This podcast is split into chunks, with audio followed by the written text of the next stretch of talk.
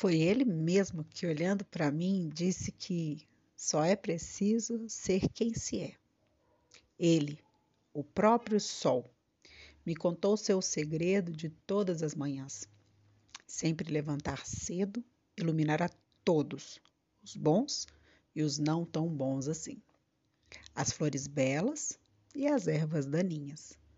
As águas limpas e as sujas. Me diz que seu brilho tem a ver com quem ele é e não com quem é iluminado por ele. E antes que eu perguntasse se ele se achava maioral por ser assim, tão único, ele olhou para mim e disse: Cada um é único. Se não fosse por todos, então qual seria o propósito do meu aquecer?